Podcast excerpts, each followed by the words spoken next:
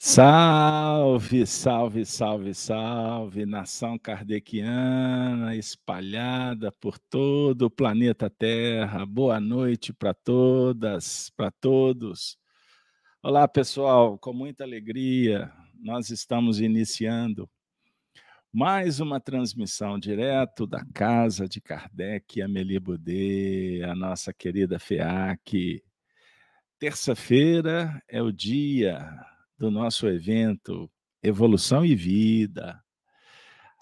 Noites que recebemos convidados, amigos que se aproximam para nos auxiliar no estudo, na, compartilhando os ensinamentos doutrinários. Sempre um momento especial, reservando para vocês aquele toque da noite sobre o ponto de vista do convívio espiritual com os nossos amigos, o contato com companheiros, familiares espíritas que estão espalhados por esse mundo de meu Deus. Aí a gente se organiza e vamos matar saudades. E nada melhor do que a casa que nos acolhe com tanto carinho. Então, com muita alegria, nós iniciamos a live da noite. E hoje, para variar, um tema muito especial. E nós vamos receber uma querida amiga que daqui a pouco eu, eu vou anunciar. Mas agora, como sempre o fazemos, nós vamos convidá-los para juntos fazermos a oração inicial que caracteriza a abertura dos nossos eventos. Bora lá? Então vamos nos desconectar com o mundo de fora, vamos mergulhar na intimidade do coração, para conhecermos essa terra que precisa de ser descoberta. Os nossos valores, as nossas experiências, conhecermos a nós mesmos para nos movimentar, organizar, e aprendermos a domar as inclinações, a temperar o nosso humor de uma forma especial, dominando emoções, cuidando dos sentimentos. Eis o momento em que elevamos o nosso pensamento ao mais alto, pedindo a Jesus, nosso Mestre, que nos auxilie, aos bons espíritos, que visitam os lares, levando aquela mensagem carinhosa, fraterna para todos. E assim suplicamos que essas bênçãos sejam espargidas para os nossos filhos, para os nossos cônjuges, para os nossos pais, para aqueles que convivem conosco no mesmo teto, mas também pedimos pela vizinhança, pelos familiares. Rogamos, Senhor, por todos que passam por provas, estão vivendo as dificuldades, as dores do caminho. Que o nosso encontro represente para todos um instante que prodigalize remédio, alimento, ensinamento, conselhos esperança, fé. Assim, celebrando mais um momento de espiritualidade, nós agradecemos Jesus por tudo e pedimos, Senhor, que o encontro da noite possa representar também uma proposta de mudanças. Vamos virar a chave. Vamos colocar o pé na nova era, pela boa conexão, pela boa notícia, pelo conhecimento. Ajuda-nos, Senhor, nesse cenário de regeneração. Propostas de ressignificação para uma nova era. Que a fraternidade, a livre expressão, a consciência desperta se faça. E assim, com muita alegria no coração, nós pedimos autorização para iniciarmos mais um evento direto à casa de Kardec. Muito obrigado, Senhor. Muito obrigado a vocês que nos apoiam, que alimentam, que sustentam, compartilham esta audiência. Sejamos todos bem-vindos. E mais uma vez, muito obrigado pela confiança depositada no nosso projeto, na equipe que opera, que está sendo acolhida agora por você na sua casa. Muito obrigado, de coração. E nós vamos iniciar fazendo aquele pedido tradicional. Ao final, se você gostar, não esqueça de dar o gostei. E se não, o desgostei. Fique à vontade. Mas se for o joinha, compartilhe com seu coração amigo, querido, porque pode fazer bem para ele também. Olha que beleza. Certinho? Mas o que importa agora é que a gente estabeleça uma corrente fraterna no bem. E abrindo o ambiente para acolher o coração que vai nos brindar nessa noite uma visita muito especial, esperada, a nossa querida amiga Regina. A gente costuma brincar que Regina é aquela amiga da alegria. Por onde ela passa, ela semeia o sorriso, ela dialoga com a esperança. E quando a gente está meio para baixo, ela joga a gente para cima, sempre solícita, sempre carinhosa. Eu não vou dizer quando conheci Regina, porque eu tenho que ser fraterno, eu tenho que ser cortês com uma dama. Mas eu posso dizer que foi um período muito bom quando nos conhecemos. Naquele endereço que jamais esqueceremos, a Rua Aqueles Lobo, de número 52, no bairro Floresta. Para o pessoal que não conhece, nós estamos falando do grupo da Fraternidade Espírita Irmã Sheila, nossa Casa do Coração. Foi lá que nós tivemos a oportunidade de nos rever pela primeira vez nessa encarnação. Recordo-me de dessa moça alegre, namorada de um grande amigo. E eu vou ficar por aqui para não suscitar muitas emoções, vou deixar para o final uma apresentação assim com alguns detalhes para não, é, vamos dizer assim, não nos colocarmos numa senda que vai ser difícil de sair. Pois agora, Regina, seja bem-vinda, Regina Beatriz, seja bem-vinda à nossa casa de Kardec. E pessoal, Regina vai nos brindar nessa noite com histórias. Eu só vou dar uma dica. Ela é professora e das boas. Para contar história, conheço conheço alguns que podem se aproximar, mas superar Regina é difícil. Então, Regina, você que vai nos fazer recordar de Emmanuel, de Chico Xavier, com essa obra maravilhosa que é há dois mil anos. Regina, seja bem-vinda, a palavra é toda sua e eu vou te acompanhar aqui vibrando, saudoso, pelas nossas histórias vividas, mas também pelas histórias que você vai nos convidar a reviver a partir de dois mil anos atrás, nos tempos de Jesus. A palavra é toda sua, seja bem-vinda, boa noite, minha querida amiga. Você está em casa. Ei, pessoal, que bom que eu estou em casa, né? Bom, como uma professora, vou ter que fazer uma coisa que já tenho costume de fazer e acho que é primoroso a gente fazer. Eu vou audiodescrever a nossa tela. Para aquela pessoa que tem dificuldade de visão, que tem baixa visão, ou que tem algum problema intelectual, para ela se sentir em casa como eu estou me sentindo. Então vamos lá? Nós estamos em um quadro azul puxado para roxo e no meio, e bem em cima nesse quadro está escrito live, à direita está escrito FEAC, Gênese, e Rádio Amigo TV.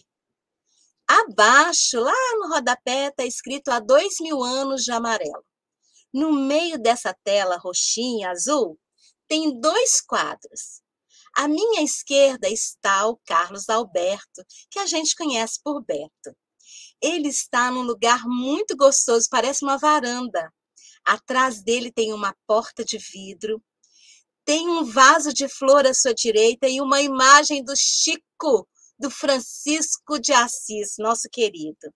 Ele está usando uma camisa branca, ele usa óculos, ele tem os cabelos grisalhos, porque isso quer dizer que ele tem muita luz, viu, gente? Cabelo grisalho quer dizer que a luz de dentro para fora, é isso, né? E ele está usando um microfone de pé, que é coisa de gente chique, viu? E, tenho, e, e ele está sorrindo, muito sorrindo. Ao lado direito estou eu, Regina Beatriz, aquela que faz feliz, como ele disse. Eu sou uma mulher de pele morena, cabelos grisalhos, curtinhos. Do meu lado direito eu tenho um cachinho, um penduricalho, que é minha marca, porque na mocidade, isso faz pouco tempo, o meu apelido era Leitãozinho, aí eu resolvi deixar o cachinho assim para ficar o Leitãozinho. Eu estou vestindo um vestido verde musgo com alguns detalhes brancos, uso óculos e atrás de mim tem uma cortina azul. Então vamos lá? Eu vou começar dizendo que eu não vou contar nada do livro, vocês vão ter que ter, ficar curioso para poder ler o livro, ou ler ou escutar, porque tem uma radionovela desse livro que é muito legal. E, gente, vou contar uma coisa para vocês. Cada vez que a gente lê o livro, parece que a gente está lendo um outro livro. Porque cada vez que a gente lê o livro, a gente descobre uma coisa legal que tem neste livro. Eu vou falar desse livro pegando pela primeira parte do livro, que é a introdução. E essa introdução, ela começa com o título muito, muito carinhoso. Na intimidade de Emmanuel. Gente, só quem compartilha a intimidade é porque é muito amigo e confia muito na gente. E o Emmanuel, na sua sabedoria, ele também nos faz acordar pela questão do julgamento. Gente, a primeira vez que eu li esse livro, eu fiquei muito brava com, com o Públio Lentulus, que é o personagem principal. Eu falei, mas que cara danado! Como assim? Ele fica sem conversar com a mulher 25 anos. Ó, oh, não era para me contar, mas tudo bem. Mas vocês vão descobrir isso lá na hora que você ler o livro. E eu fiquei muito brava com, com Públio Lentulus, ou Públio Lentulus, cada um fala de um jeito, né? E esse Públio Lentulus ou Públio Lentulus é o Emmanuel. E ele vai contar para gente como que ele resolveu escrever esse livro. Esse livro, há dois mil anos, é o primeiro livro de uma série de romances, de uma história romanceada, vamos dizer assim. Ele vai contando a história dele e de outros amigos, e ele, vai, ele tem um jeito tão gostoso de contar que parece que a gente está lá no lugar. A gente, tá, a gente vive com ele. A primeira vez que eu li esse livro, eu ainda estava dando aula e eu aproveitava os momentos de intervalos entre uma aula e outra para ler o livro. E aí eu quase não choro, gente. Meu apelido devia ser manteiga derretida e não leitãozinho. E aí eu estava lendo o livro e comecei a chorar e uma colega me cutucou, falou, o que aconteceu? Você está chorando? Eu falei, não, eu estou emocionada com o livro, que esse livro é muito lindo. Ele, que livro é esse? Aí eu falei, ah, é há dois mil anos.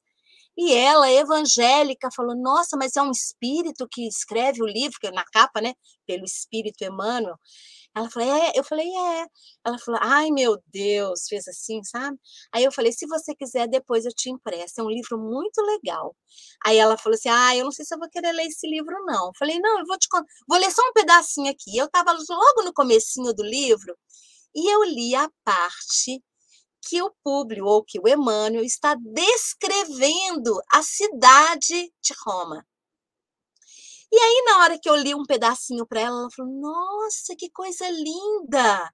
Aí eu falei assim: é, você lê, depois você compara lá, vê se vale a pena, né? Ó, como diz o Paulo, tudo me é lícito, mas nem tudo me convém. Mas você tem que ler para saber se é lícito ou não, e se te convém. Aí ela ficou meio assim, falou: é, pode ser. Aí eu acabei de ler o livro e emprestei para ela o livro. Por causa desse emprestar, ela comprou mais cinco livros desses para dar de presente, inclusive o pastor da igreja dela, que comparou o livro com alguns livros históricos lá, e depois ela veio me contar. Você acredita que tudo que está nesse livro é verdade? Eu falei, nó, que coisa boa! Que bom que é verdade, né? E é isso. Então, o Emmanuel começa dizendo que ele vai contar a história dele, Gente, na hora que eu li isso, eu falei: nossa, gente, será que eu tenho coragem de contar a minha história para todo mundo? Ainda mais sabendo que é uma história que tem muitos erros, né? Muitas coisas que ele fez de errado e que ele assume o erro dele. Eu falei: meu Deus, que aprendizado para nós. Então, ele começa a contar Lá em Pedro Leopoldo, na casa onde o Chico psicografava, que ele escreveu o livro, mas que ele pedia a nossa ajuda. Gente, olha só. O Emmanuel pede para gente orar com ele, pedindo a Jesus que deixe ele contar a história dele. Isso é que é intimidade, né? É só amigo mesmo que tem essa intimidade de contar. Aqui, vamos pedir junto para Jesus deixar eu contar a minha história, do tanto que eu errei lá no passado? Olha só. E aí ele fala um pouquinho assim, que ele vai colocar as impressões profundas dele. Ele fala que essas impressões é, são dolorosas experiências de uma alma indiferente e ingrata. Gente, tá, ele está falando dele, né? Está falando que ele era a alma ingrata. E ele faz um jogo de palavras e ele usa a palavra tempo o tempo todo. Olha só, e ele começa assim: esperamos o tempo e a permissão de Jesus. Depois ele fala assim: se a bondade de Jesus nos permitir, iniciaremos o nosso esforço dentro de alguns dias, esperando eu a possibilidade de grafarmos as nossas lembranças do tempo em que se verificou a passagem do Divino Mestre sobre a face da Terra. Então, essa história acontece 30 anos, né, no ano 30 depois de Cristo. Ou seja, exatamente onde está o burburinho do cristianismo primitivo. Ali onde tudo começou, o Emmanuel viveu esse comecinho aí. Porque, olha, se foi nos anos 30 e Jesus desencarna, né? No ano 33, ele viveu três anos, os três anos que Jesus estava divulgando a doutrina de amor, o público estava lá. O Emmanuel estava lá escutando tudo, sabendo todo babado de pertinho, né? Então ele coloca isso, que ele foi ingrato, que ele não soube aproveitar esse momento. E é tão interessante.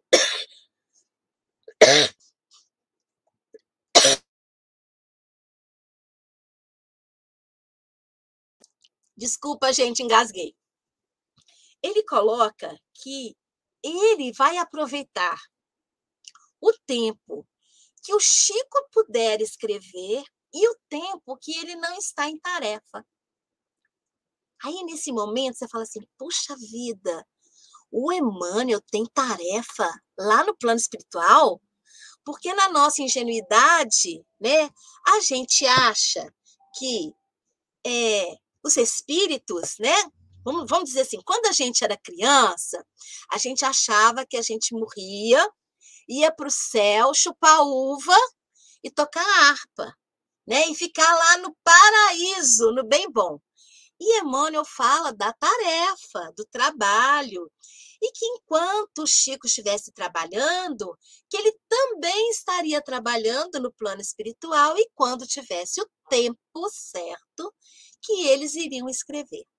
Este livro foi escrito em três meses e meio, todos os dias o Emmanuel ditava para o Chico para ele escrever.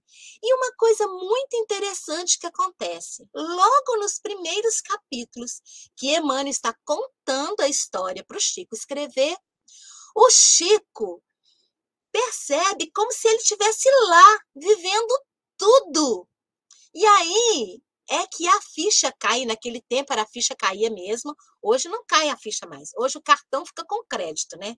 Mas naquele tempo a ficha caiu, porque o Chico percebeu que ele também estava naquela história. Então, vocês imaginam a emoção do Chico e do Emmanuel contando uma história que eles viveram juntos. Porque o Chico falava assim: Nossa, parece que eu estou vivendo, que eu estou sentindo tudo. E o Emmanuel explica para ele exatamente isso. Nós, nós, nós vamos voltar no tempo e vamos perceber. E eu quero que isso aconteça para que isso seja literalmente real. Olha que bacana. E aí, o Emmanuel fala das fraquezas dele do passado. Gente, abrir as nossas fraquezas, contar para todo mundo das nossas fraquezas, é um ato de muita coragem, né? O Emmanuel é muito corajoso. E ele fala que ele vai abrir o coração dele para poder contar tudo que ele puder contar. Tudo que ele lembrasse, ele ia colocar ali. E nesse momento, ele pede para que a gente ore com ele, para que Jesus permita que isso aconteça. E aí ele, ele, ele vai falando da confissão, que ele vai confessar tudo aquilo que ele viveu naquele tempo. E aí a gente lembra de Paulo de Tarso, que ele vai contar isso depois, no segundo livro, no segundo não, no terceiro livro da obra, que é Paulo e Estevão. Porque depois de há dois mil anos, tem 50 anos depois. Porque o Emmanuel volta 50 anos depois com uma nova história vivida por ele. Mas lá no livro Paulo e Estevão, ele vai contar um pedacinho da história de Saulo né, que naquela, nesse momento desse pedaço dessa história, ainda era Saulo, onde ele confessa para Áquila e Prisca que ele era o Saulo, o terrível Saulo. E o Emmanuel conta nesse livro que ele vai confessar para nós o que ele fez. E é por isso, e eu tenho certeza, que quando Beto começou abriu o canal, ele falou assim: meus amigos, que bom que nós estamos aqui. Porque quando a gente faz uma palestra, e gente, foi só nesse livro que eu entendi o que, que significa palestra. Porque a gente acha que palestra é alguém falando lá de cá e todo mundo escutando, e não é. Palestra é um bate-papo. Então, esse bate-papo que a gente está fazendo aqui, porque eu tenho certeza que na hora que eu estou falando, vocês devem mexer a cabeça assim, não é que é mesmo, é verdade. Então, é um bate-papo. A palestra é um bate-papo, né? Que a gente pode contar, eu estou contando para vocês a minha percepção. Isso não quer dizer que eu estou falando só verdades, né? Porque eu posso também me enganar. E vocês podem puxar minha orelha. Vocês podem falar assim, Regina, você é doida. Como é que você fala um trem desse? Você está enganada. A gente tem essa liberdade. Por quê? Porque nós somos amigos e estamos nos confessando, contando para vocês da minha percepção e da minha emoção. Gente, esse livro é, ele, ele me toca muito. E essa e essa essa palestra que nós estamos fazendo aqui, é, na verdade, quem deveria estar aqui não era eu, era Felipe porque a primeira vez que eu fui fazer essa palestra foi para substituí-lo. Aliás, mentira, foi para tapar o buraco, que eu não, tenho ainda, ainda o top para substituí-lo, mas estou tentando chegar lá. Quem sabe um dia eu chego no, no mesmo patamar, hein, Beto? Acho que tá, tá, falta assim alguns, alguns milênios e eu chego lá. e aí, o, o, o Emmanuel fala da confissão dele de contar para nós o que ele viveu. E aí ele vai falar do, da questão do julgamento, né? Que como ele julgou as pessoas e foi nesse momento que eu falei, gente, a primeira vez que eu li o livro eu fui cruel com Emmanuel, julguei ele de com força, né? Falei que ele era terrível, como assim? Né? Como é que ele faz isso com uma mulher, com a esposa que ele disse que ama tanto, né? Alma gêmea de minha alma. Essas coisas que a gente fala quando a gente não acabou de ler o livro todo.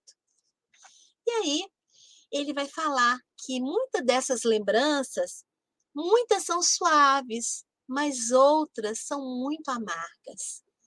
E ele fala do minuto radioso. E na frase está assim: é, suaves pela minha rememoração das lembranças amigas, mas profundamente dolorosas, considerando o meu coração empedernido, que não soube aproveitar o minuto radioso que soara no relógio de minha vida de espírito há dois mil anos.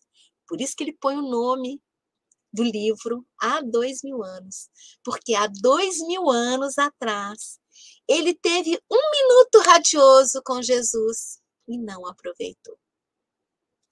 E aí depois ele fala assim: é, permita Jesus que eu possa atingir os fins a que me propus, apresentando neste trabalho. Ele não fala que é um livro, ele fala que é um trabalho não uma lembrança interessante acerca de minha pobre personalidade, mas tão somente urna experiência, urna experiência para que hoje trabalham na semeadura e na seara do nosso divino mestre.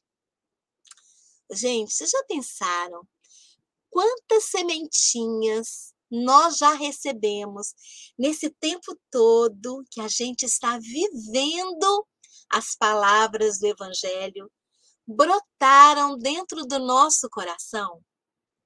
E quantas sementinhas nós espalhamos por esse mundo, como disse o Beto, por esse mundo todo, em cada casa de Kardec, em cada momento que a gente fala de Kardec. Quantas sementinhas de Jesus a gente tem plantado? Pois é.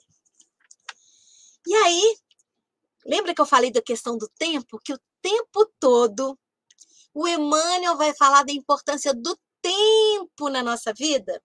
E ele fala o seguinte: é, que são dois milênios, Senhor, no relógio da eternidade.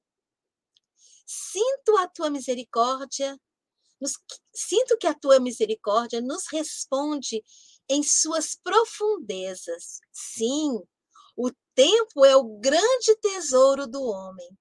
E vinte séculos, como vinte existências diversas, podem ser dias de provas, de experiências e de lutas redentoras.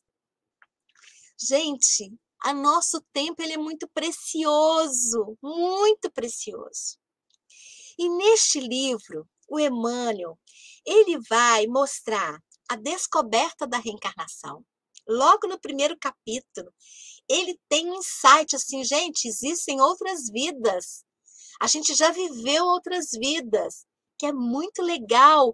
O, a conversa dele com um amigo dele que é um amigo que vai até o finalzinho do livro, que vocês vão conhecer, que é um amigo de verdade.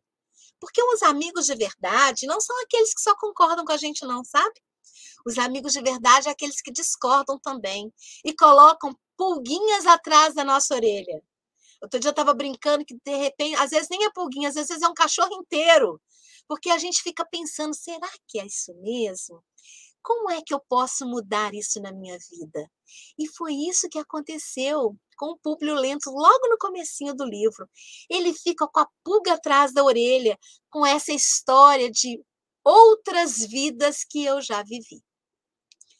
E nesse livro todo, olha o tanto de coisa que tem, gente. Tem confiança, fé, bondade, esperança, mas tem orgulho, vaidade, generosidade, ideais, vários ideais, vingança, ódio, calúnia, desconfiança e ciúme. Todas essas palavrinhas aí são elos de uma corrente que perpassa todo o, o livro. E a gente vai descobrindo como que muitas vezes a gente tem um elozinho desse, que complica a nossa vida. E a gente vê, assim, de verdade, como a gente não precisa fazer. Na calúnia, na inveja, no ciúme, na desconfiança, a gente vai aprendendo com os personagens como não fazer. Isso é muito legal, porque você fala, nossa, eu não quero viver essa situação. Porque muitas das vezes a gente fala assim, ah, esse personagem é a minha cara. Às vezes não. Mas eu posso fazer como ele está fazendo, às vezes por um, uma bobagem, por um, um capricho da gente. A gente às vezes acaba se enrolando nesse capricho como os personagens do livro se complicaram. E tem uma palavra que é a chave do negócio, que é o amor. Essa palavrinha, gente, e esse sentimento, ele vai fazendo assim, olha, é, cruzando em tudo, em tudo, porque sempre tem uma desculpa. Eu estou fazendo por amor. Será que é por amor mesmo? Eu estou fazendo pelo meu ideal. Será que é pelo meu ideal, mesmo é pelo ideal de outra pessoa? Esse livro coloca um cachorro atrás da nossa orelha. Não é uma pulguinha só, não. Né? Essa história, ele vai falando de uma sociedade e que muitas das vezes a gente ainda tem um pezinho nessa sociedade lá atrás. Porque às vezes a gente é tão duro nas nossas palavras e nos nossos atos que a gente ainda não conseguiu desligar desses, dessas picuinhas do passado. E aí, o Emmanuel vai falando da questão do, do, cristianismo primitivo, ele fala do tempo de Jesus, das, da fé daquelas pessoas, onde que elas encontravam, como que elas se encontravam, como que elas falavam das palavras de Jesus, como que Jesus chegou na vida delas, né? E, e como que isso era, era é, complicado, né? A primeira vez que o Emmanuel, na pele de Públio Lentulus, escuta falar de Jesus, ele estava em uma palestra, num bate-papo, num, num, num palácio com o Pôncio Pilatos. E ele fica assim encantado. Ele fica encantado. E quem descreve Jesus para ele é um soldado chamado Sulpício, que se fosse hoje a gente falaria assim, gente, esse moço é o cão chupando manga. O Sulpício era terrível, mas ele era fiel. E aí é que eu estou falando para vocês que às vezes uma fidelidade, um ideal, leva a gente para o buraco se a gente não tem um raciocínio. E eu não estou falando de fé, eu estou falando de raciocinar mesmo, de saber separar o que é certo, o que é errado, o que é bom e o que é ruim. Nem às vezes é porque é mal, mas é porque é ruim. E, é na, e quando a gente vê o sulpício na história, a gente entende esse caminho, esse, essa perturbação, né? Porque ele queria ser o, o top, o soldado mais importante, e ele acaba errando, né? E aí o Emmanuel vai falar para a gente dessa sociedade. Ela vai falar, ele vai falar do poder e como que o poder sobe a cabeça. E isso não é só em Roma, não, gente. Aqui também, nesse momentinho, se a gente não tomar cuidado, às vezes um poderzinho que a gente tem, a gente faz, a gente quer subir no, no, no, no banquinho e achar que a gente é top, e a gente não é isso tudo. né? E aí ele vai falar da arrogância do poder, e a gente vai ver isso claramente. Ele vai falar que ele, enquanto senador, né, ele, o poder que ele tinha de justiça, porque ele sendo senador, ele podia decidir a justiça e a lei, porque esse era o poder que ele tinha como senador. Ele escrevia a lei, ele colocava pontinhos na lei. Né? Então, isso era um poder que ele tinha. Ele vai falar da questão da posse, das coisas que ele tinha. Ele vai falar é, da pose, da roupa que ele usava, que a roupa dizia quem ele era. Olha só, a roupa que diz quem você é e hoje? A roupa que nós usamos diz quem nós somos? Olha a pulga atrás da orelha aí de novo. Ele vai falar das heranças que era passado de pai para filho, de imperador para imperador, de senador para senador. Era uma questão de família, era uma herança. Você tinha que ser aquilo, você não podia escolher. Né? E aí entra a questão da família. Como que eles direcionavam a educação dos filhos? Quem eram os professores, o que, que eles queriam que os filhos fossem, e os caprichos que os filhos tinham. E não eram só os filhos de Públio Lentulus, que Públio Lentulus tinha dois filhos, né? um filho e uma filha, a Flávia e o Marcos. Mas nós vamos conhecer em outras famílias outros filhos e os caprichos desses filhos que faz com que a história tome rumos diferentes e variados por causa dos filhos, ou por causa dos pais que não souberam educar os filhos. Que é outra lição que o livro nos traz. Como é importante a educação que nós damos aos nossos filhos.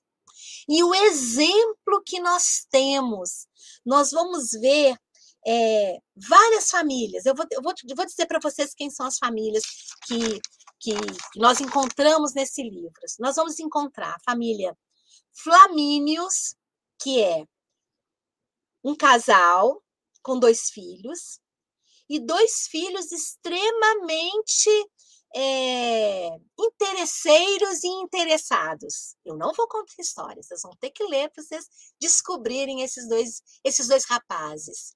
E dois rapazes ambiciosos, né? E que são é, educados a ter o que quiserem. A ter o que eles, eles vão ter que ter aquilo que eles quiserem. Eles vão lutando para isso. Eles vão é, exigindo esses direitos, é, porque eles são filhos de flamínios, tá? Nós vamos conhecer a família Lentulus Cornélios, que é uma herança, essa que eu estou falando.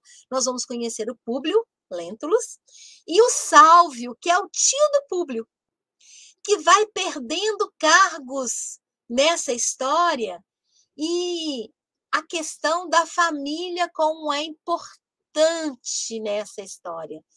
O, o Sálvio tem uma esposa chamada é, Fúvia e tem uma filha chamada Aurélia.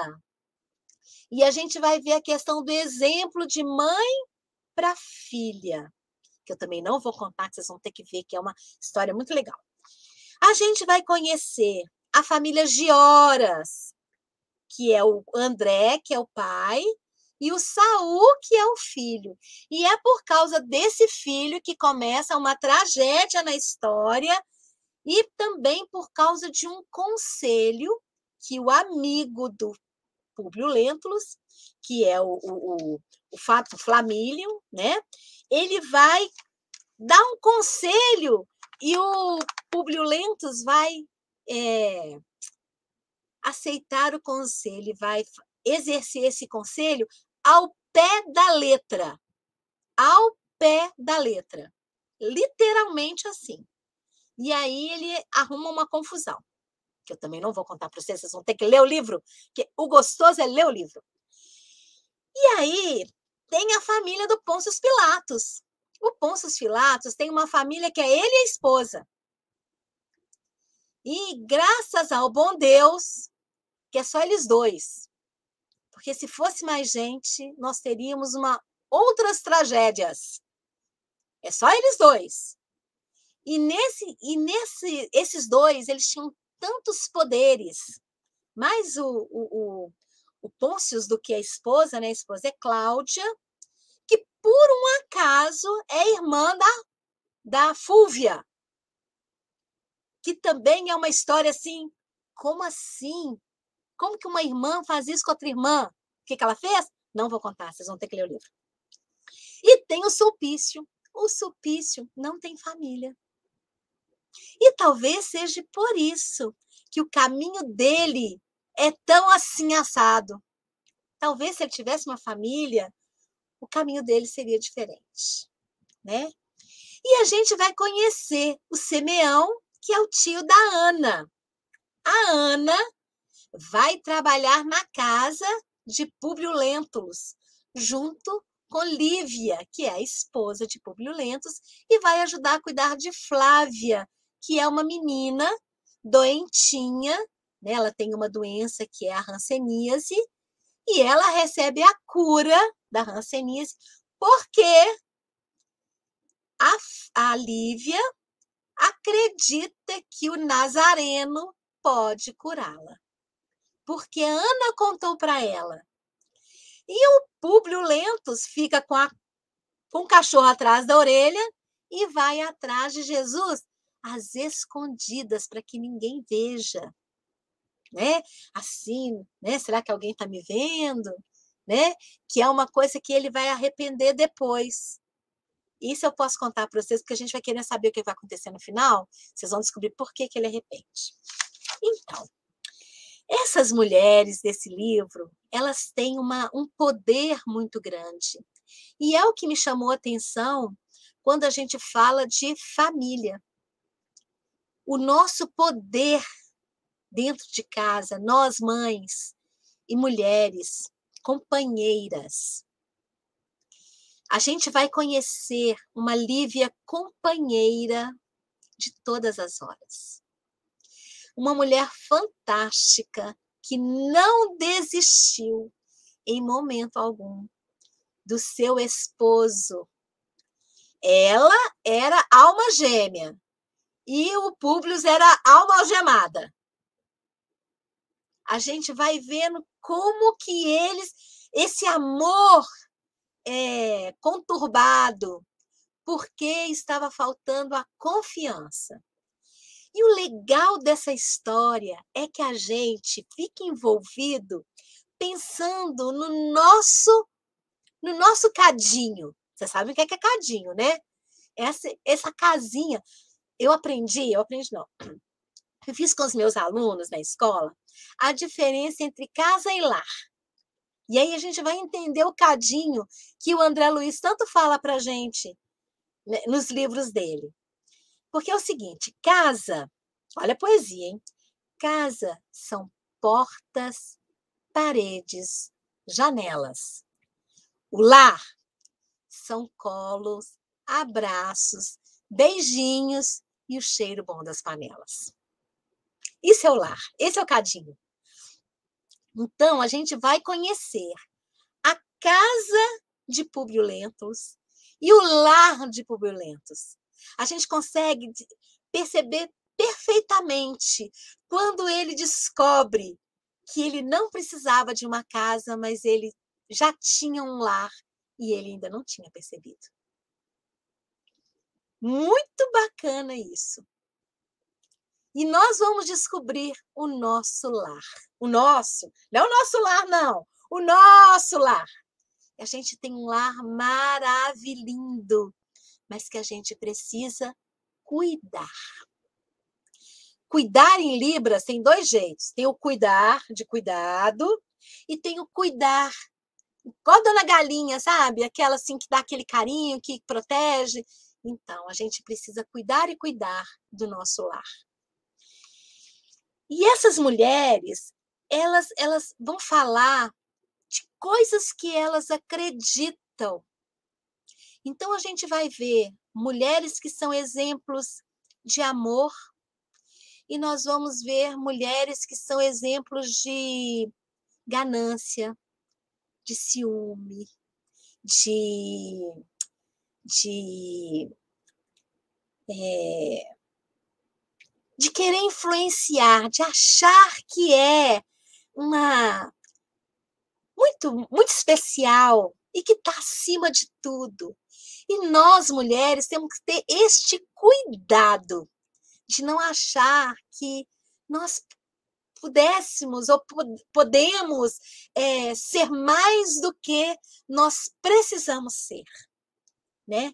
E tanto Calpurnia, que é uma mulher fantástica e precisa é, ter um jeito especial para cuidar daqueles dois meninos terríveis, levados da breca. Se fosse hoje, não seriam levados, seriam trazidos.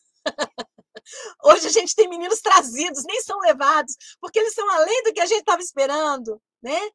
E a, a Calpurnia, ela, ela tem uma, uma sensibilidade, mas muitas das vezes ela não consegue é, colocar isso por medo de perder a essência dela.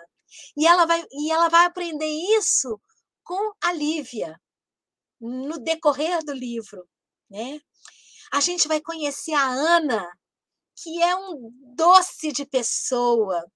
Eu falo que a Ana, eu tive na minha casa uma, uma, uma mulher que cuidou de mim quando eu era criança.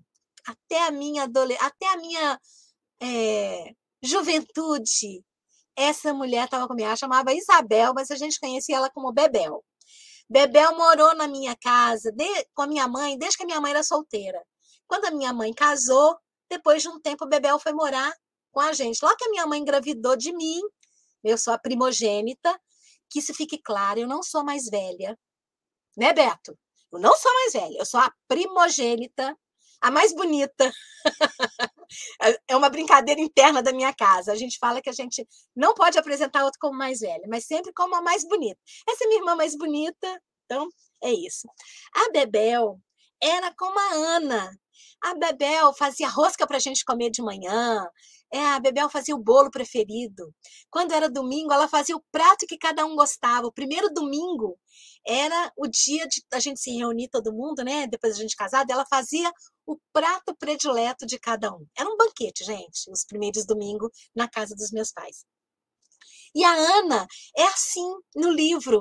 Ela é aquela aquele doce de mulher que está sempre ali na hora que você precisa. Na hora que você precisa de um conselho, de um colo, de um ombro. É a Ana. E tem a Semile. A Semile é uma outra mulher do livro que também escorrega na casca de banana, sabe? Comete um erro terrível. Mas ela é uma mulher que queria ter um lar. Ela queria casar, ela queria ter uma casa, mas ela não soube domar os impulsos dela. A gente vai ver a Semile também no livro, né? E a gente vai ver a Aurélia. A Aurélia, ela, ela e a Flávia têm mais ou menos a mesma idade. E a Aurélia é uma mulher, ela vai se tornar uma mulher completamente perdida. E é aí um outro ensinamento para nós, enquanto mães de meninas. E o que, que a gente está influenciando, como que a gente pode influenciar, qual o cuidado que a gente pode dar para essas mulheres, que para essas meninas se tornando mulher na nossa casa, na nossa família. Né? Outra coisa muito interessante é, dessa relação de filhos que o livro fala, é, o André e o, e o Saul, Saul? É, já falam para mim falar errado. É, Saul. O André é o pai do Saul. O Saul é o, o, o, grande tchan da história. Vocês vão entender logo no primeiro capítulo por que, que o Saul tem tanta importância nessa história. O André é um pai amoroso, mas é um pai ferido. É um pai ferido por palavras duras do Publio Lentulus. E é outra coisa que o Emmanuel se abre para nós, né? Como ele foi duro com o André de Gioras. Ele fala: por que, que eu fui falar aquilo? No momento do livro, ele, é, como diz, o cartão fica com crédito de novo, né? Naquele tempo caiu a ficha. Aliás, nem caía a ficha, né? Caía a moeda, né? Caía a moeda. E aí ele falou: por que, que eu fui fazer aquilo? Mas aí o Emmanuel fala para gente lá no finalzinho do livro, sabe? Ainda é tempo. Olha o tempo de novo. O Emmanuel sempre nos lembra do tempo. E ao decorrer do, do livro, ele vai falar que o tempo não é o futuro e nem é o passado. Que o tempo é o hoje. O que que a gente faz com o que a gente tem agora. Com isso tudo que eu já sei, o que, que eu faço com isso que eu já sei para que o meu futuro, que eu não sei como será, eu tenha uma ideia do meu caminho. Porque quando eu começo a pensar, a meditar, a entender, tudo fica mais fácil. Quando a gente. Nós já lemos outros livros e já sabemos de regrinhas que a gente não esquece, né? A gente tem a regra de Abigail, no livro Paulo e Estevão, que é uma regra que está pregada em todos os espelhos da minha casa. Ama, trabalha, espera e perdoa. Essas quatro palavrinhas estão em todos os espelhos da minha casa. No espelho do quarto, no espelho do banheiro, para a gente lembrar sempre ama, trabalha, ou seja, não deixa a cabeça vazia. Não deixa. Espera, tudo vai se resolver. Tenha calma.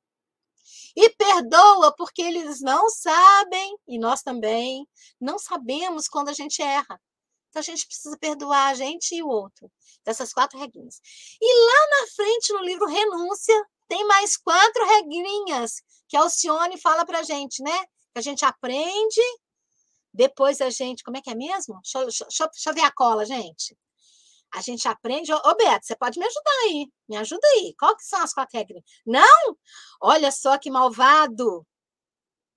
O Beto é o malvado. Quer ver? Não, eu tenho aqui, eu vou contar para vocês. Quais são as quatro regrinhas de Alcione? É para mim não falar errado, eu sei, mas eu tô com medo de errar. É muita responsabilidade a gente aprende, compreende, sente e pratica. Gente, olha que legal. O aprender é aqui, não é? E o compreender? É daqui para o coração. A gente aprende, compreende, aí quando a gente compreende, a gente sente. A gente sente no coração? Olha o caminho, ó. Daqui vem para cá, você sente. E daqui, que está pertinho do braço, você pratica. Olha que legal. A gente não vai esquecer isso nunca mais. Essa regrinha vai ficar guardado. A gente aprende, a gente compreende, a gente sente e a gente pratica. Pois é. O Emmanuel vai lembrar isso no decorrer do livro, porque ele viveu isso depois, né? Mas ele vai contar por que, que ele demorou tanto para compreender. E por que, que ele demorou tanto para sentir? E por que, que ele demorou tanto para praticar? Por que, que ele perdeu esse tempo?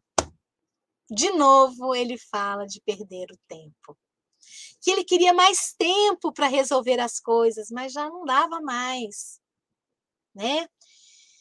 E aí ele vai falar das oportunidades.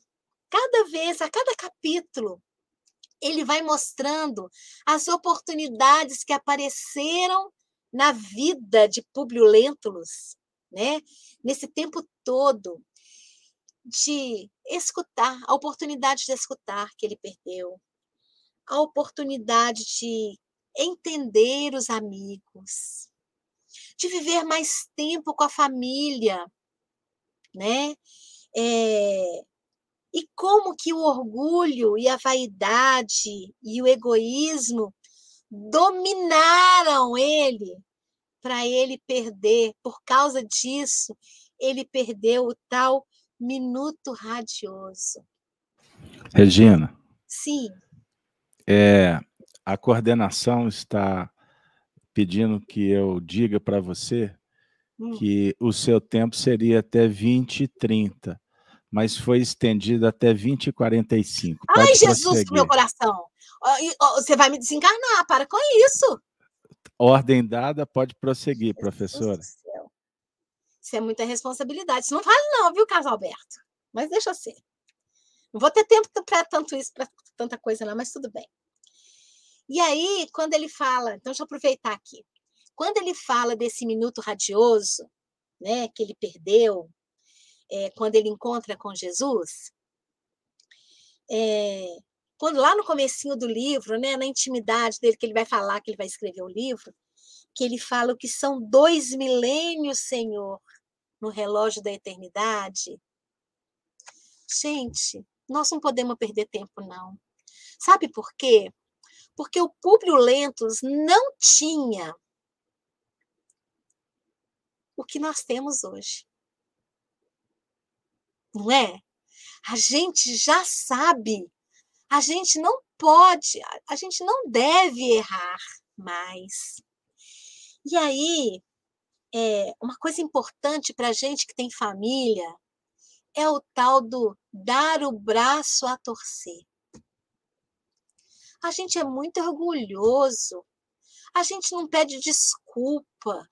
A gente não. Eu estou falando a gente, mas eu estou falando de mim, né? É, eu tenho certeza que vocês já sabem pedir desculpa, né? Já sabem perdoar o companheiro. É, e assim, isso é tão importante que eu e as minhas colegas de trabalho, quando chegava 8 de, de março, na, na Dia da Mulher, a gente reunia, né?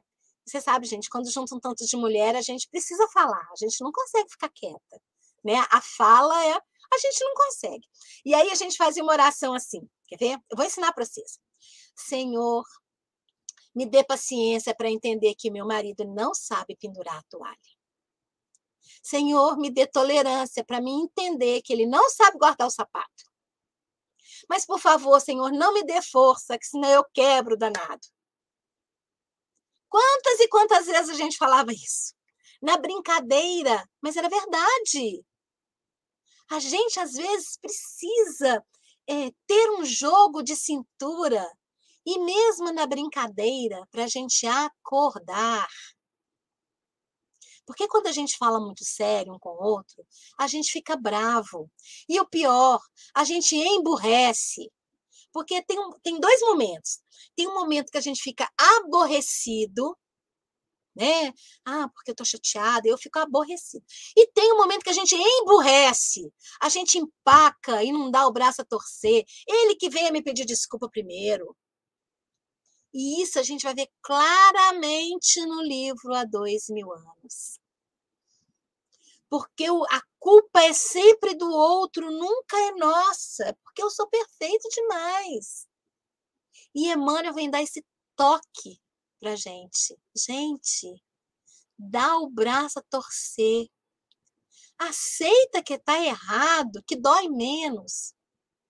Porque quando a gente deixa para dor depois, não tem remédio. Quando a gente pede desculpa, tem curédio. Mas quando a gente deixa para depois, nem o remédio remedia o problema. E aí já ficou tarde demais.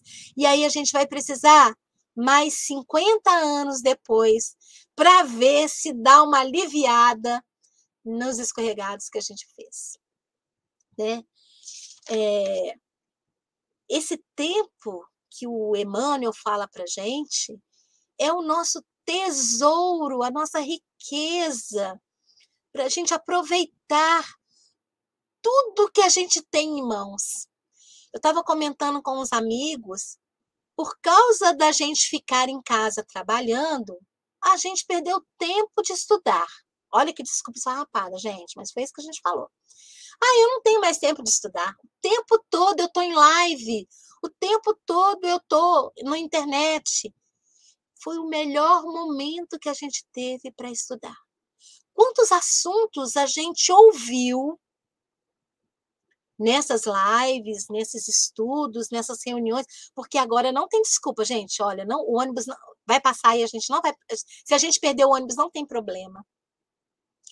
Se eu tiver cansado, eu posso ver a palestra no meu celular, deitado na cama.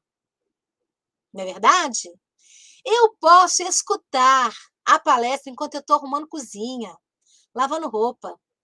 Eu posso escutar a palestra enquanto eu estou arrumando casa. Enquanto, sabe aquele negócio assim, hoje eu vou arrumar o guarda-roupa? Tem jeito de escutar uma palestra. E na hora que a gente está escutando, eu aprendi nessa pandemia que a gente precisa ter foco.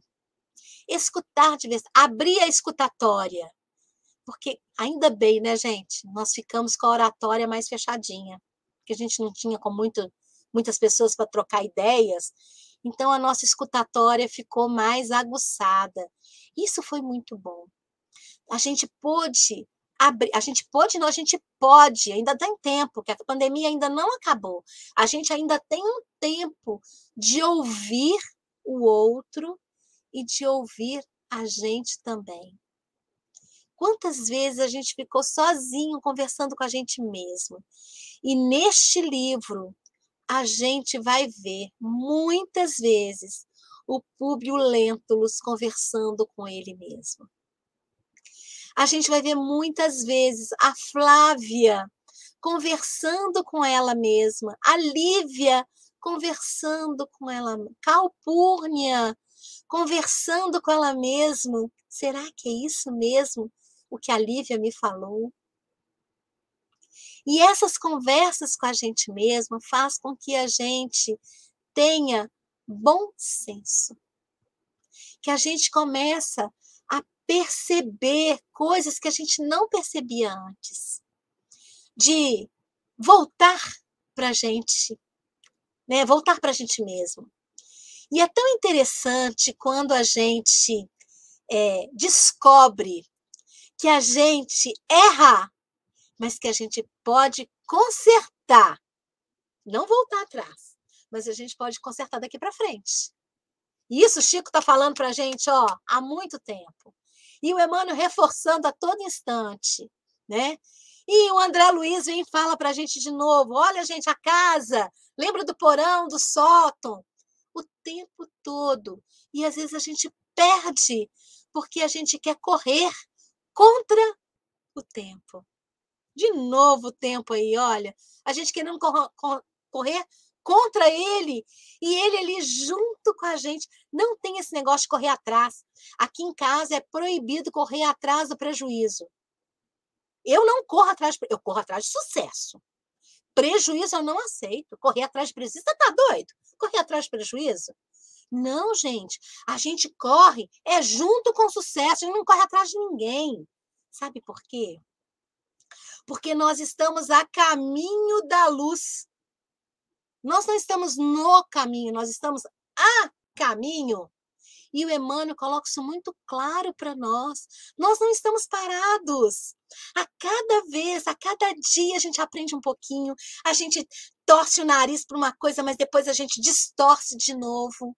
Isso é o aprender, isso é o tal do compreender, né? Trazer para cá, trazer para o nosso coração, sentir isso, por mais que doa, por mais que doa, porque a dor, gente, é passageira. A dor passa, ela não fica. Olha, a maior dor que alguém pode sentir é a dor do parto para as mulheres e a dor de rins para os homens. Não é verdade? Essa é a verdade. Que é uma dor para o homem, você fala cálculo renal. Que é uma dor para a mulher, parto. E passa. Passa. Passa tanto, gente, que a gente não quer só um filho. E quem falou que quer um filho só não é por causa da dor do parto. É outra desculpa. Não é pela dor do parto, que ela não lembra mais. Ela pode lembrar da cólica, do momento que foi, mas da dor, dor, não lembra mais, né? Então a gente precisa sentir essa presença do Cristo, que o Públio Lentulus fala desse minuto radioso. Esse minuto radioso é a presença do Cristo em nossa vida. E olha, gente, a gente aprende com a Flávia, que nunca encontrou com Jesus. Com a Lívia, que nunca viu Jesus no livro, nunca tinha visto Jesus. Elas tinham a certeza de que o Nazareno estava ao lado dela. Agora eu vou fazer uma perguntinha. Você tem dúvida de que Jesus está do seu lado? Você tem alguma dúvida? Que eu não tenho nenhuma. Ele, aliás, eu estou com ele. Eu estou com ele.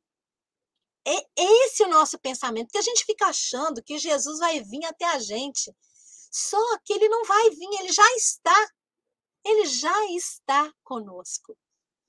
E esse Jesus não é uma pessoa. Esse Jesus a gente vai sentir quando a gente vê a história da Lívia. Vocês vão ter que ler o livro, gente, porque eu não vou contar para vocês. A Lívia consegue mostrar como que a gente sente Jesus. Vocês querem sentir Jesus? Começa a ler o livro. Se não dá para ler o livro, gente, tem a rádio novela que dá para escutar. São nove horas direto. Se você quiser um dia escutar o livro todo, você pode. Mas assim, tem hora que você tem que parar porque você chora muito. Então você tem que parar, sabe? Para desentupir o nariz, né? Fazer outras coisas. Então a gente só fica por conta disso. Mas e outra coisa, cada vez que você ler o livro ou escutar o livro, você vai falar assim: "Gente, não, não é possível. Isso estava aqui, eu perdi essa parte", né? Isso é muito interessante. E aí eu percebo que a gente vai aprendendo a escutar pequenas palavras entre linhas. Sabe aquele negócio entre linhas que a gente fala? Ou, ou melhor, a gente escutava assim: Deus escreve certo por linhas, linhas tortas. Aí a gente vai aprendendo a escutar e a ler, aí a gente descobre assim: Deus escreve certo, a linha é certa e é eu que estou precisando de óculos. É isso. Né? Tá tudo ali claramente, mas a nosso foco, né, não está legal. Aí a gente acaba pegando outras linhas, como uma palavra, fala uma palavra errada, troca o sentido da palavra e aí a gente se perde. E uma coisa que o Emmanuel fala para a gente logo lá no final do livro, ele não vai falar desse jeitinho não, mas na hora que vocês lerem isso, vocês vão entender. Ele fala assim, sempre dizer a verdade. Sempre dizer a verdade. Esse negócio a gente às vezes esconder um sentimento não vai dar certo. A gente precisa falar o que a gente está sentindo. Agora eu vou confessar para vocês uma coisa que aconteceu. Quando eu fiz pós-graduação, eu tive um colega que quando ele chegava perto de mim, gente, eu tremia. As minhas colegas morriam de rir de mim. E eu falava, gente, esse moço mexe comigo demais, o que, que eu vou fazer? Aí um dia eu cheguei em casa e falei com o Felipe, Felipe, eu preciso conversar com você. Ele falou, o que aconteceu? Falei, Felipe, tem um moço na minha sala de aula que quando ele chega perto de mim, eu tremo. Eu fico sem lugar. Eu tenho vontade de fazer um buraco, de sair correndo. E o Felipe olhou para minha cara. Gente, se, vocês não conheceram o Felipe, Felipe, sabe aquela foto do Kardec? Ele assim? Felipe é assim. Na foto. né, Beto? Na foto. Quando ele está entre os amigos, ele já tem uma, um jeito diferente. Vou mostrar para vocês, peraí. Vamos ver se vai dar. Vamos ver se vai dar. Ó, peraí, aqui. Dá para ver aí Felipe rindo? Ah, pois é. Esse é o Felipe rindo. o Felipe, sério, olhou para mim e falou: Você tá doida? Falei: Não, Felipe, por favor, eu preciso que você me ajude. Eu preciso que você me abrace, que você me beija, me dá colinho. e ele, ele ficou olhando assim para mim, tipo assim, não tô entendendo. Eu falei, por favor, eu preciso muito que você me abrace e faça uma prece aqui comigo para mim, para mim ter sossego, porque eu não gosto desse moço, mas ele está mexendo comigo. Gente, foi uma semana tão diferente.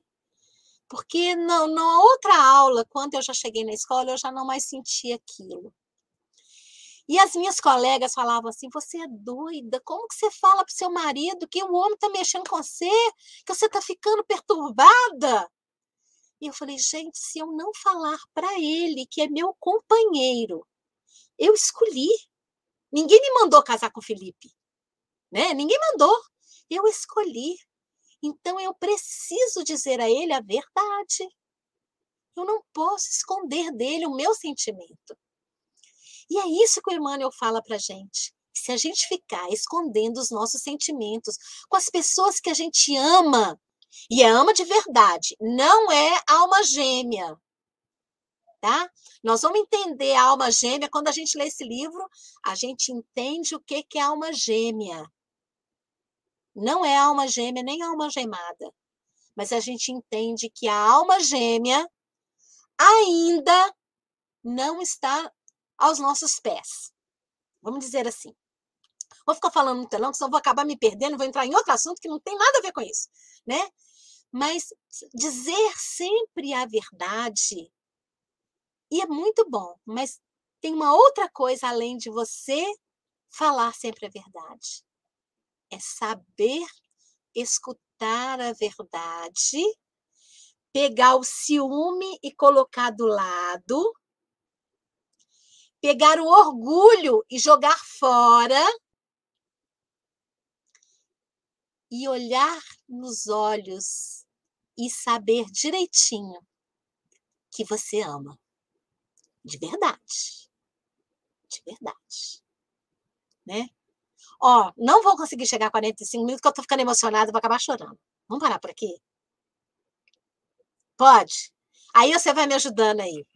Eu vi um tanto de comentários aqui, e, gente, eu não consigo ler e falar ao mesmo tempo, tá? Eu, eu infelizmente, o, eu vi alguns comentários assim, gratidão, viu, pelo carinho que vocês estão tendo comigo, de me acolherem. Literalmente estou me sentindo em casa. Que bom que vocês me receberam na casa de vocês. Regina, nós é, viajamos no tempo, como já era previsto, e você foi muito inspirada para ser instrumento e criar um clima muito favorável para que a gente pudesse entrar em muitos painéis Bom, eu não vou é, repetir o, o, tudo que foi dito pelo público. Vou sintetizar com a palavra gratidão, como você também utilizou. Gratidão, leveza, carinho, amizade, verdade, sinceridade, é tudo. Mas eu queria é, ressaltar dois pontos. Primeiro, eu fui convidado para dar uma entrevista nos próximos dias para falar um pouco da história do nosso querido Francisco Cândido Xavier. E também falar sobre o nosso saudoso amigo Arnaldo Rocha. E eu fui chamado pelas pesquisas que eu faço há tanto tempo com as duas biografias publicadas.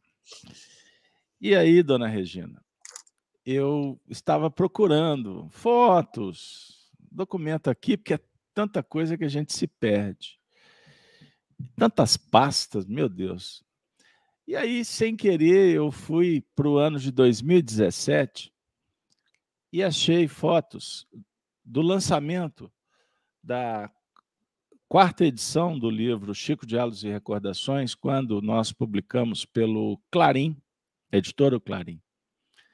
E nós fizemos um evento é, na FEAC, Casa de Kardec, e lá vai o Caso Alberto mexer com fotografia. E eu me deparei com as nossas fotos e a foto que está eu, você e Felipe Stabile. E naquele momento eu fui impactado, porque eu, eu percebi claramente que eu não fui ali à toa. Eu não fui ver aquelas fotos à toa.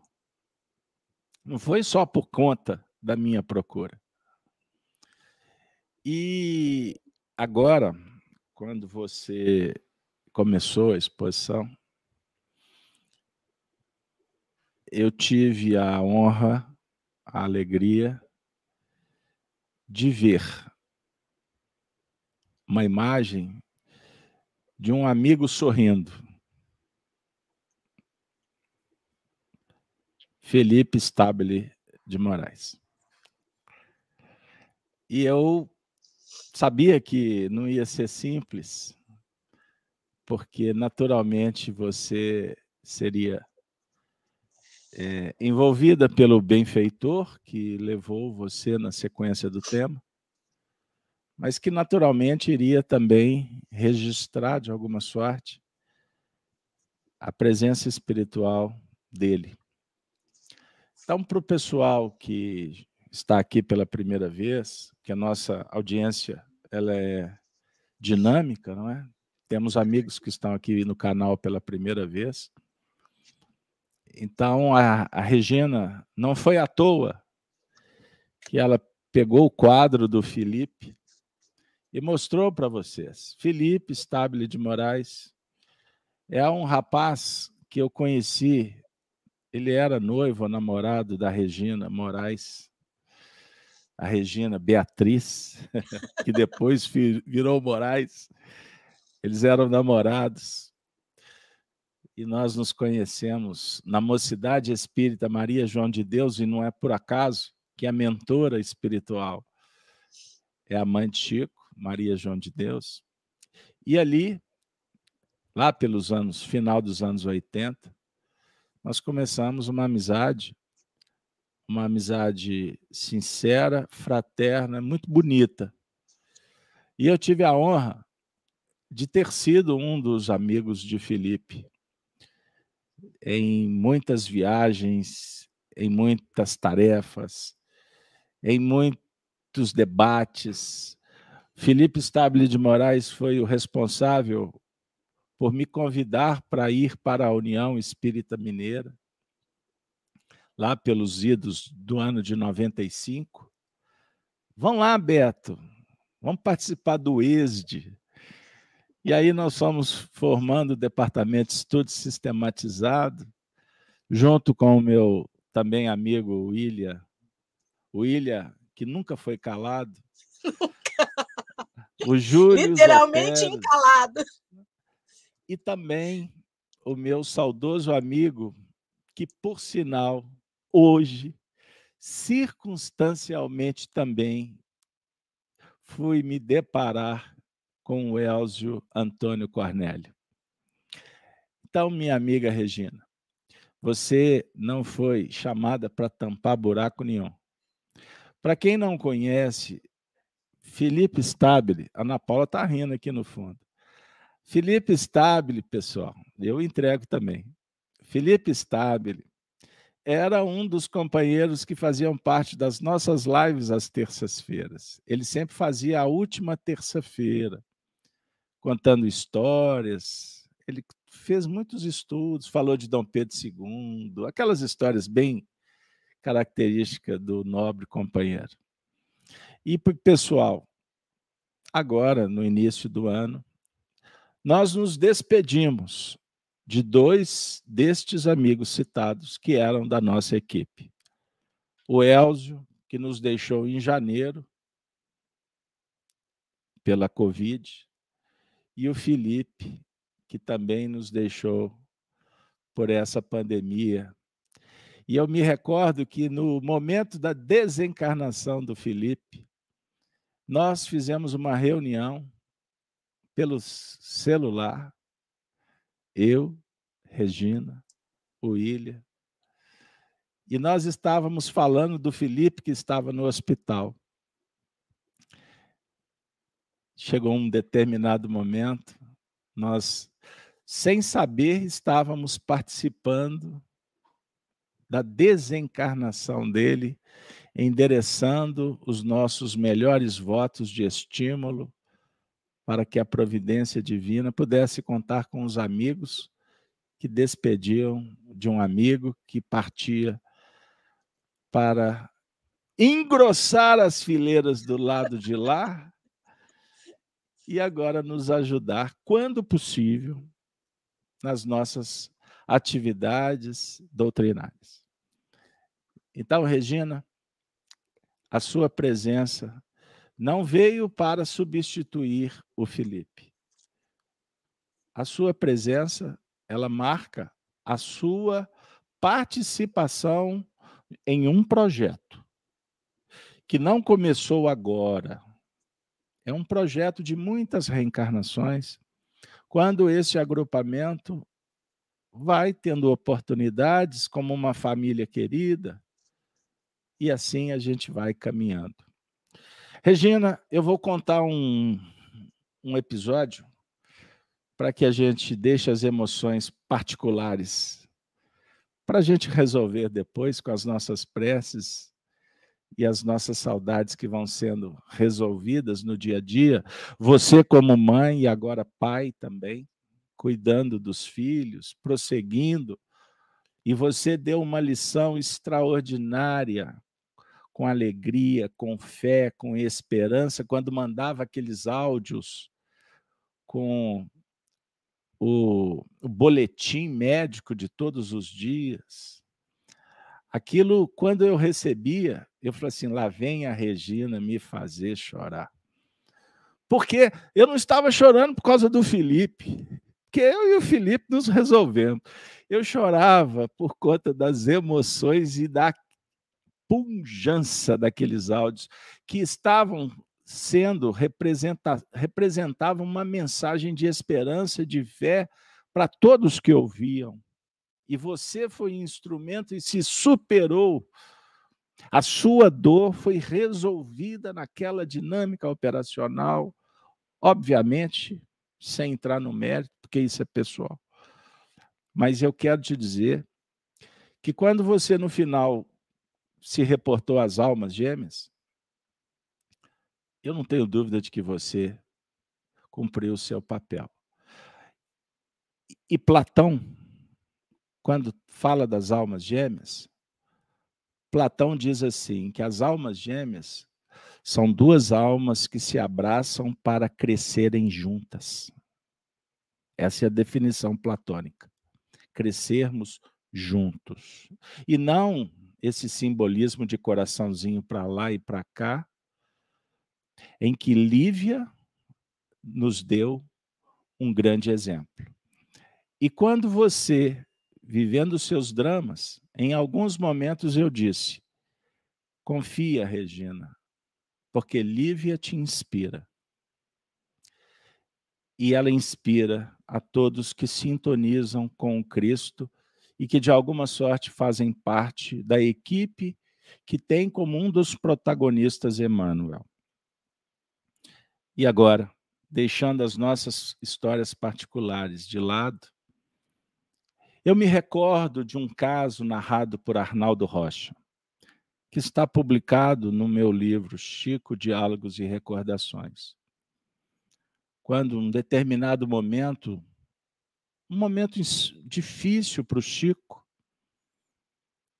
ele estava sentindo dores horrorosas nos olhos, a sua irmã Carmuzina morava no bairro da Floresta. E Chico, voltando do centro de Belo Horizonte para a casa da irmã, era um final de tarde. Ele sentia tantas dores que ele parou no viaduto Santa, no viaduto ali Santa Teresa, tirou o chapéu da cabeça, começou chorando, ele fez uma prece.